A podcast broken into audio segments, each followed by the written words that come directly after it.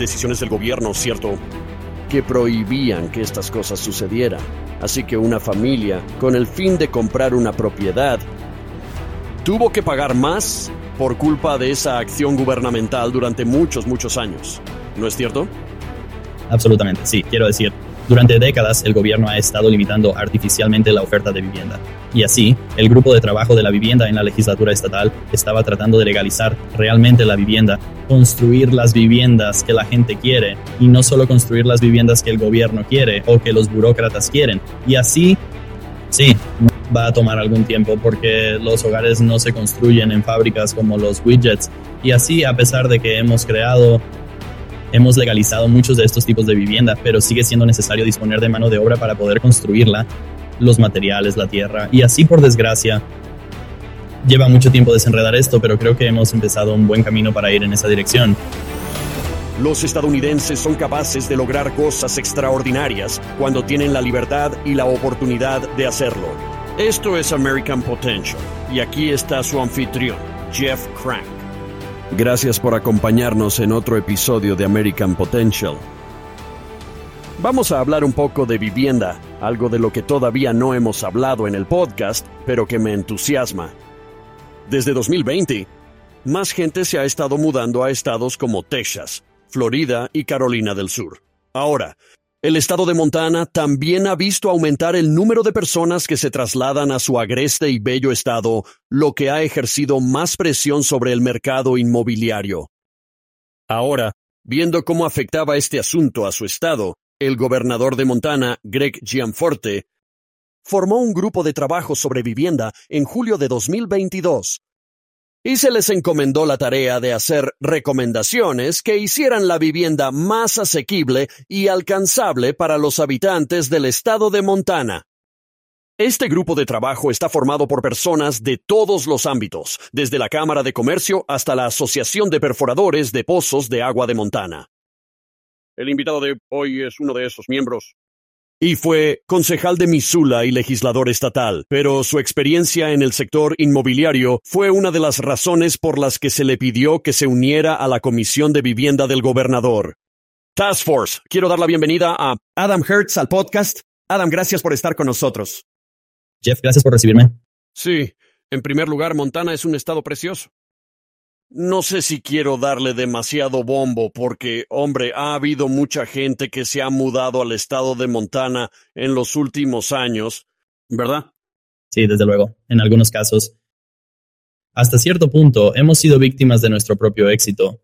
Realmente intentábamos poner a Montana en el mapa y del gobierno local al gobierno estatal, intentando impulsar las startups y reclutar empresas tecnológicas y hacer que la gente se mude a Montana y por desgracia, funcionó muy bien. No debería decir por desgracia, pero por desgracia, no estábamos preparados para que funcionara bien.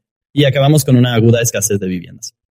Sabes, otra cosa que es realmente, y realmente he visto esto, sabes, vivo en Colorado y también lo hemos visto, pero desde COVID, creo que mucha gente se ha dado cuenta de que no tenía que, ya sabes, estar atados a la gran ciudad en la que vivían o lo que fuera así que decidieron mudarse a un lugar más agradable para ellos. Y sé que eso es impulsado, ciertamente conducido mucho en Colorado, sé que se conduce mucho en Montana, pero también la otra cosa que ustedes están haciendo, lo estás haciendo bien. Y muchas de las políticas en Montana son útiles para que la gente se mude allí. Algunos de estos estados todos odiamos mencionarlo, pero siendo California uno de esos, ya sabes, la gente se va porque está cansada de las locas regulaciones gubernamentales y ese tipo de cosas, y Montana ofrece un respiro de eso también, ¿cierto? Sí, no hay duda. Mi esposa y yo dirigimos un equipo de ventas de bienes raíces. Y una cosa que vimos en 2020, 2021 y un poco en 2022 fue lo que llamamos refugiados COVID que abandonaban en su mayoría estados que se enfrentaban a leyes COVID draconianas como California, Washington, Oregon. También tenemos un poco de Colorado y es unido a la gente que realmente podría trabajar desde cualquier parte del mundo y le encantaría estar en Missoula, donde están, ya sabes, a 10 minutos de subir a un río para pescar con mosca o hacer senderismo por la montaña. Y eso es lo que ha provocado el auge. Sí. Ahora ha sido concejal, también ha sido representante estatal. ¿Qué le hizo querer servir a su comunidad en esas funciones? Siempre me han interesado el gobierno y la política pública. En realidad, cuando era estudiante de secundaria, estaba en gobierno AP y eso fue lo que hizo que me interesara. Aprendimos sobre la constitución y de ahí surgió la chispa.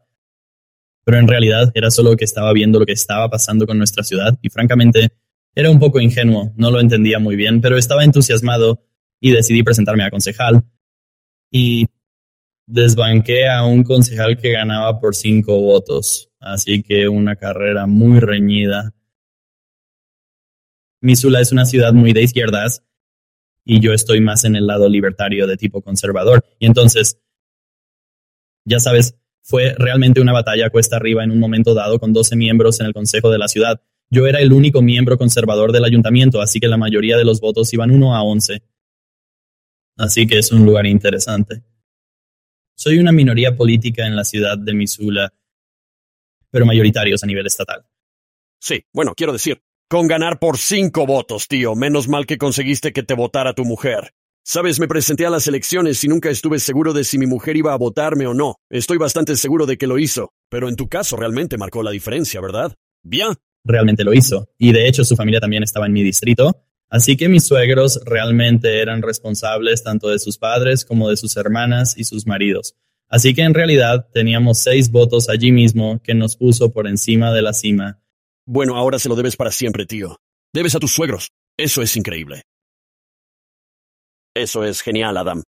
¿Cuáles eran algunos de los problemas que observaba en relación con la vivienda en Missoula? ¿Y cómo se ha llegado a este punto? Sí, por estar en la industria de la vivienda, creo.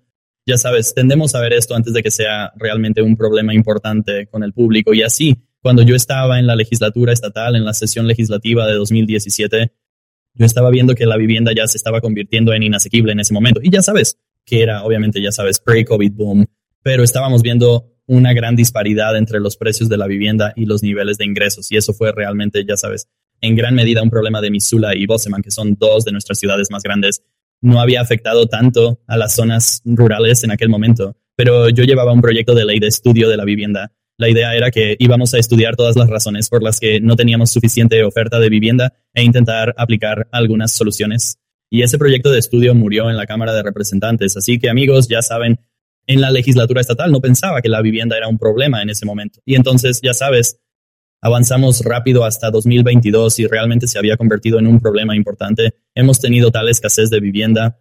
Los tipos de interés, por supuesto, eran cercanos a cero. Ya la gente llegaba a Montana desde otros estados. Y, el gobernador Gianforte fue muy inteligente al crear este grupo de trabajo sobre vivienda que ha tenido un gran éxito.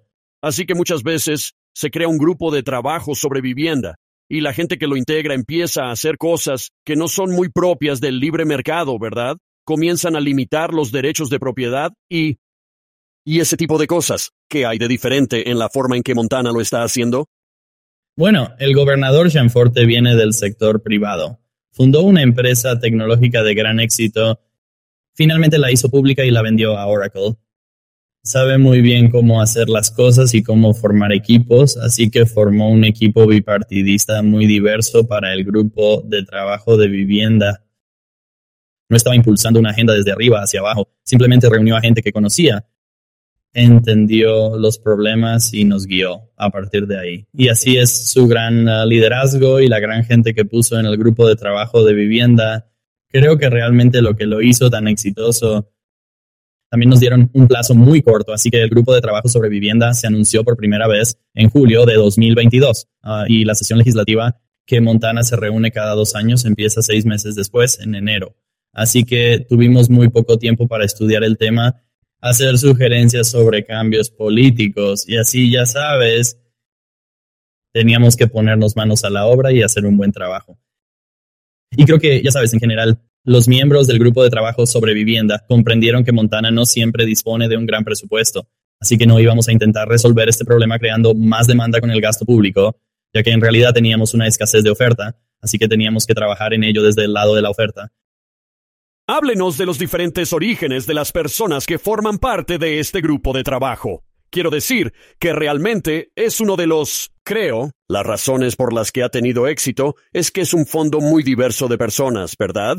Sí, absolutamente. Quiero decir, realmente fue un esfuerzo bipartidista. Tuvimos legisladores de ambos lados del pasillo, ex legisladores, científicos de datos, teníamos economistas, gente de la Asociación de Perforadores de Pozos, como mencionaste, constructores, promotores inmobiliarios, solo miembros preocupados de la comunidad. Realmente un fondo diverso en todo el estado, los líderes de las naciones tribales, es decir, tenemos gente de zonas rurales muy pequeñas que afrontan retos diferentes a los de algunas de nuestras ciudades más grandes. Así que usted propuso algunas soluciones. Hablemos de algunas de ellas, de la legislación que propuso y que finalmente se aprobó. Sí, hubo docenas de proyectos de ley que acabaron aprobándose. Muchos de ellos surgieron de las sugerencias del Grupo de Trabajo de Vivienda y otros fueron simplemente un esfuerzo popular en la legislatura. Pero algunos de los que yo llamaría los frutos más frágiles que pueden llevar más inmediatamente la oferta al mercado fueron proyectos de ley como el SB 323, que legalizó los duplex en todo el estado. Así que si un lote está zonificado para una residencia unifamiliar y está en los servicios de la ciudad, lo que significa alcantarillado y agua de la ciudad, ahora puede tener un duplex en ese lote y las ciudades no pueden crear lagunas y dificultarlo. Si usted puede poner una casa unifamiliar, puedes poner un duplex y por lo que trae un mayor número de casas al mercado en este momento con altas tasas de interés.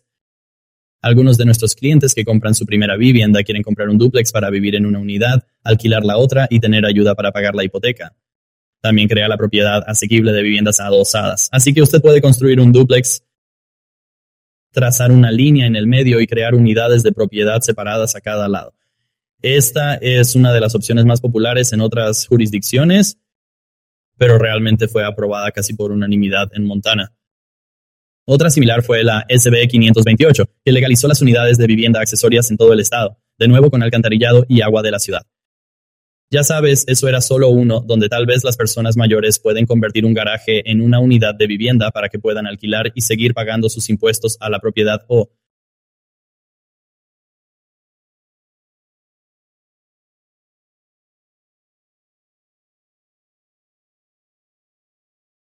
ningún gasto público. Se trata de una solución de libre mercado en la que la gente puede reutilizar los edificios existentes o construir otros nuevos en sus terrenos para alquilarlos. Ahora, quiero hablarte un poco más sobre algunas de las otras soluciones, pero quiero señalar que ambas, ya sabes, en este podcast hablamos mucho de esto. Barreras impuestas por el gobierno, ¿verdad? Es decir, eso es por cuántos años, cuántas décadas, quizás Montana tuvo una prohibición. Supongo que en duplex y, estas viviendas secundarias en un lote. Es una barrera impuesta por el gobierno a la vivienda. Y ustedes realmente descubrieron una forma de libre mercado para decir no vamos a hacer eso. Vamos a sacar al gobierno de regular esto. ¿Las ciudades estaban haciendo eso en Montana? Había algunas ciudades donde las viviendas accesorias eran legales. Y ya sabes, la mayoría de las ciudades tienen ciertos distritos de zonificación donde los duplex son legales. Pero si usted, usted sabe, eh, se remontan a hace 80 o 100 años, realmente anteriores a la zonificación en la mayoría de nuestras ciudades. Ah, la mayoría de los barrios más queridos de nuestras ciudades son anteriores a la zonificación. Verás casas unifamiliares y adosadas y condominios y apartamentos todos en los mismos barrios, ya sabes, y funciona muy bien. Y esas son algunas de las zonas más queridas, ciertamente en Missoula.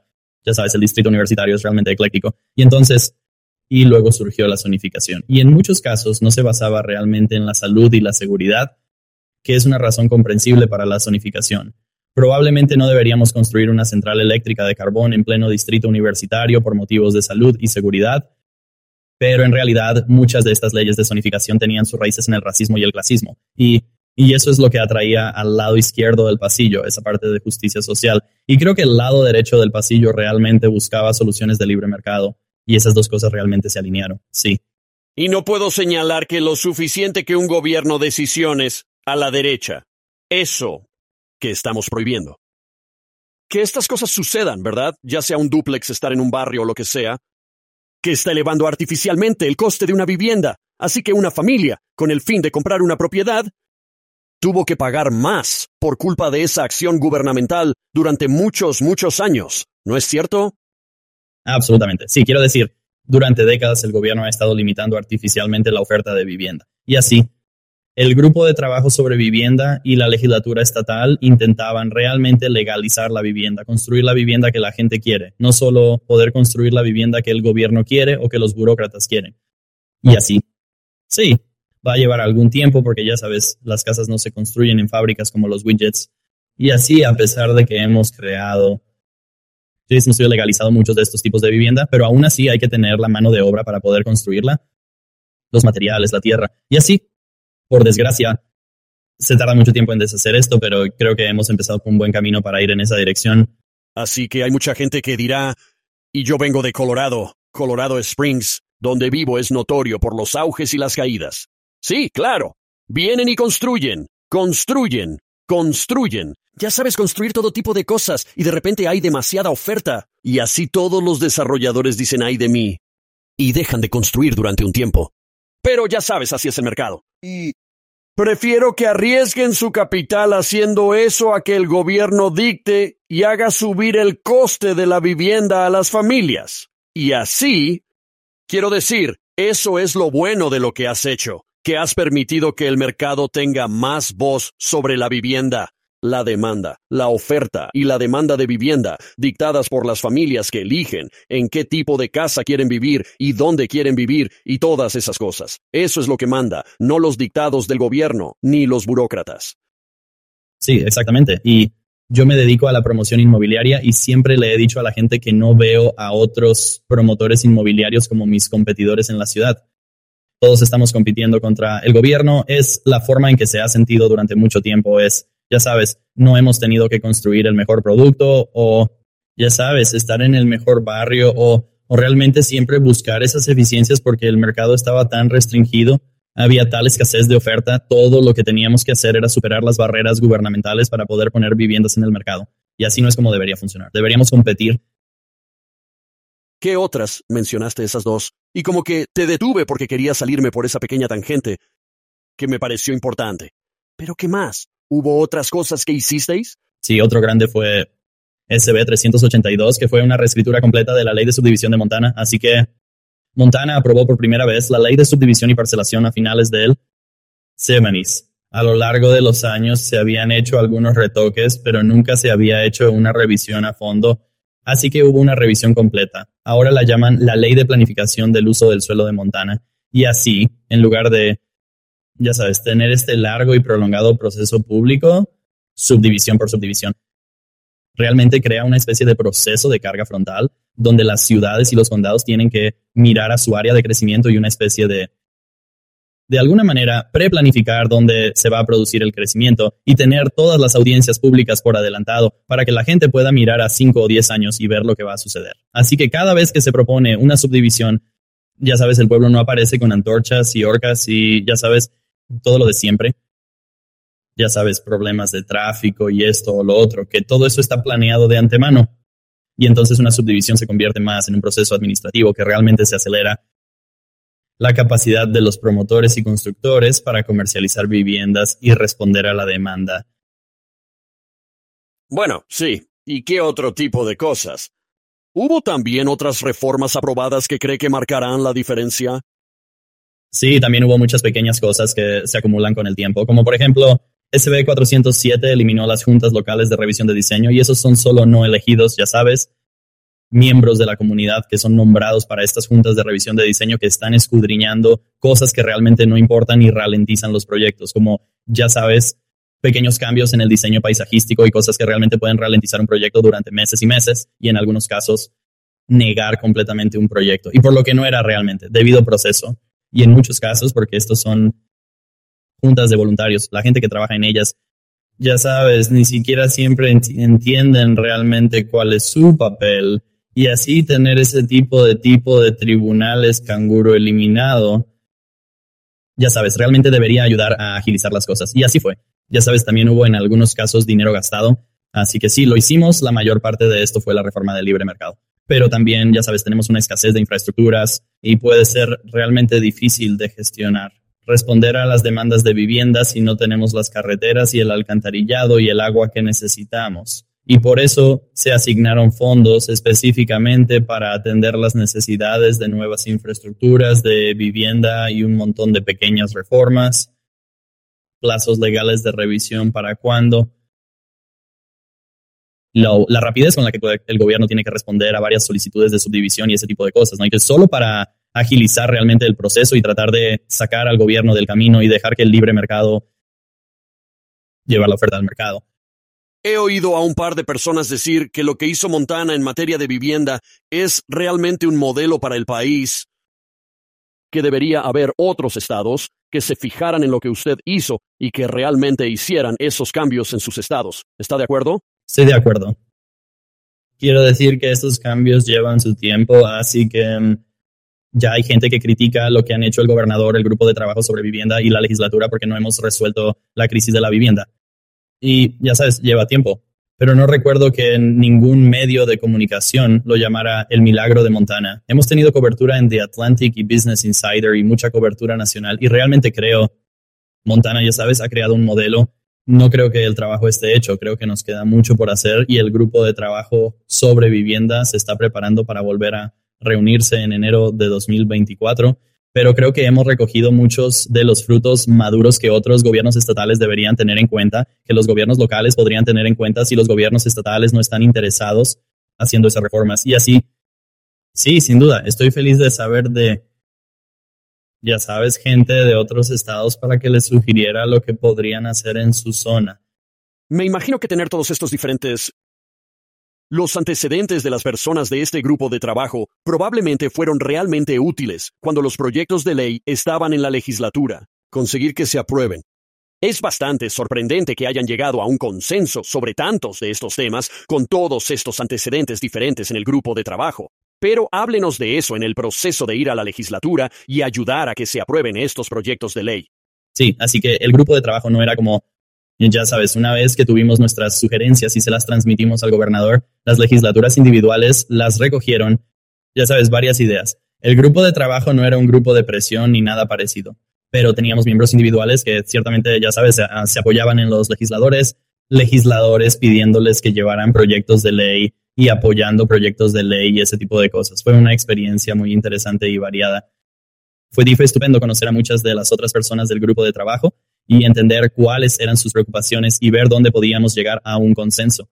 Y francamente esperaba que se aprobaran algunos de estos proyectos, pero me sorprendió el número de proyectos de ley que realmente lograron pasar el proceso, y en algunos casos fueron unánimes o casi unánimes. Y no es que no hubiera oposición, quiero decir, la Liga de Ciudades y Pueblos de Montana y la Asociación de Condados de Montana y las asociaciones de planificadores. Y ya sabes, todo tipo de grupos e individuos se opusieron a muchos de estos proyectos de ley. En algunos de ellos trabajaron con nosotros. Y a la Liga de Ciudades y Pueblos de Montana fue de gran ayuda en la reescritura de la subdivisión porque los burócratas de las ciudades eran igual de mina, ya sabes, frustrado con este proceso como ya sabes, el mercado era. Y así tuvimos, ya sabes, algunos uh, algunos compañeros de cama inusuales en esos casos, pero fue incluso sorprendente, creo, a los miembros del grupo de trabajo el éxito que tuvo en la legislatura. Así que, ya sabes, el gobernador Gianforte realmente ha sido un buen defensor de la política en una gran cantidad de temas. Quiero decir, creo. Es una joya de la corona. Creo que este esfuerzo de vivienda que realmente lideró a través del grupo de trabajo y propuso pero ha, habido muchas otras cosas. Creo que Montana, como que la gente está empezando a echar un vistazo a Montana. Durante muchos años tuviste. No quiero decir gobernadores interinos, pero había gobernadores que realmente no estaban moviendo la aguja en un montón de cosas. Pero parece que el gobernador Gianforte ha hecho un muy buen trabajo en una gran cantidad de temas. Sí, absolutamente. Quiero decir,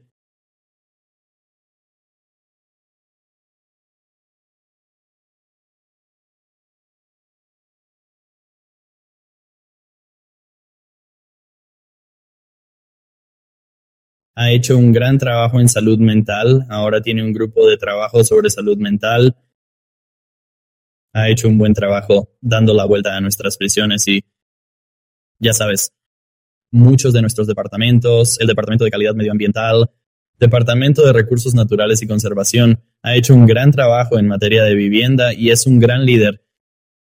Su experiencia empresarial y su liderazgo brillan realmente en el gobierno y no es un gran ideólogo, es un tipo pragmático y un gran líder. y creo que Montana está realmente bendecida por tenerle como gobernador. Bueno, y ya sabes, la gente puede elegir dónde vivir en Estados Unidos. No tienen que quedarse en un solo estado. Y lo estamos viendo. Usted ve algunos de estos estados que son, ya sabes, altas tasas de impuestos. Mucha regulación que dificulta mucho hacer negocios. O elevan el coste de la vivienda. La gente está dejando esos estados. Huyen de esos estados y se van a lugares con menores cargas fiscales, menos cargas reglamentarias, ese tipo de cosas. Y Montana es realmente... Quiero decir, Empezamos el programa hablando de esto, pero Montana se ha beneficiado de ello. Pero también es obvio que está causando algunas de las tensiones y preocupaciones que usted tiene pasando en Montana también. Sí, es una ganancia neta en general. Es solo que tenemos que responder a algunas de las consecuencias que se derivaron de ello. De verdad, ¿qué es la oferta de viviendas? Quiero decir, no puedo pensar en muchos otros aspectos negativos que han sucedido. Tenemos, como he dicho, un superávit presupuestario una población creciente, una población más sana y pienso. En general es algo estupendo. Y en el frente de la vivienda no estamos viendo problemas que otros estados no estén viendo. Es decir, es un problema nacional. Hay muchos estados con problemas de vivienda y, y estoy muy contenta de estar en Montana, donde estamos a la vanguardia de la respuesta a este problema y espero ver alguna reforma en otros estados. Sí, ¿Qué consejo daría a otros estados que se enfrentan al mismo problema? Newcastle creo que lo realmente importante es intentar despolitizar el esfuerzo. Cuando se creó el grupo de trabajo sobre vivienda, sé que había gente, particularmente del otro lado del pasillo, esperando que el gobernador no ganara. Y es como, tenemos que dar un paso atrás. No se trata de victorias políticas, se trata de resolver un problema. Es una crisis en Montana y solo empeorará si no hacemos algo al respecto. Y así. Creo que hemos hecho un buen trabajo despolitizando la cuestión y buscando el consenso. Y aunque el gobernador ha recibido grandes elogios y, ya sabes, se le ha llamado el milagro de Montana y todo lo demás, no era lo que estaba en el propósito del grupo de trabajo de vivienda y no era el propósito de esta reforma. Quiero decir, estaba realmente resolviendo un problema al que se enfrentaba Montana y creo que es muy importante que no te importe quién se lleva el mérito. Y no puede ser un fútbol político, tiene que ser un asunto que resolvamos.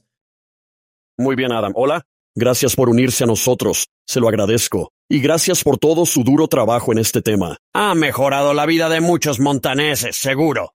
Gracias por invitarme, Jeff. Sí, así que este es uno de esos temas que quiero decir. Pensar en el impacto que tiene la vivienda en la vida cotidiana de la gente en todo Estados Unidos. Montana decidió dar un paso al frente a través de su gobernador y de este grupo de trabajo y resolver realmente algunos de estos problemas. Llevará tiempo, como ha dicho Adam, llevará años. Llevó años meterse en el problema. Tardaremos años en salir de él. Pero estas soluciones de libre mercado son las que realmente van a marcar la diferencia. Y de nuevo, no me canso de repetirlo, las barreras gubernamentales están por todas partes. Cada vez que miras a tu alrededor, hay barreras gubernamentales, y ese es sin duda el caso de la vivienda. Y cuanto más eliminemos esas barreras, mejor nos irá. Recuerden que la libertad es muy valiosa, Defiendan siempre la libertad. Gracias por acompañarnos. Gracias por escuchar American Potential.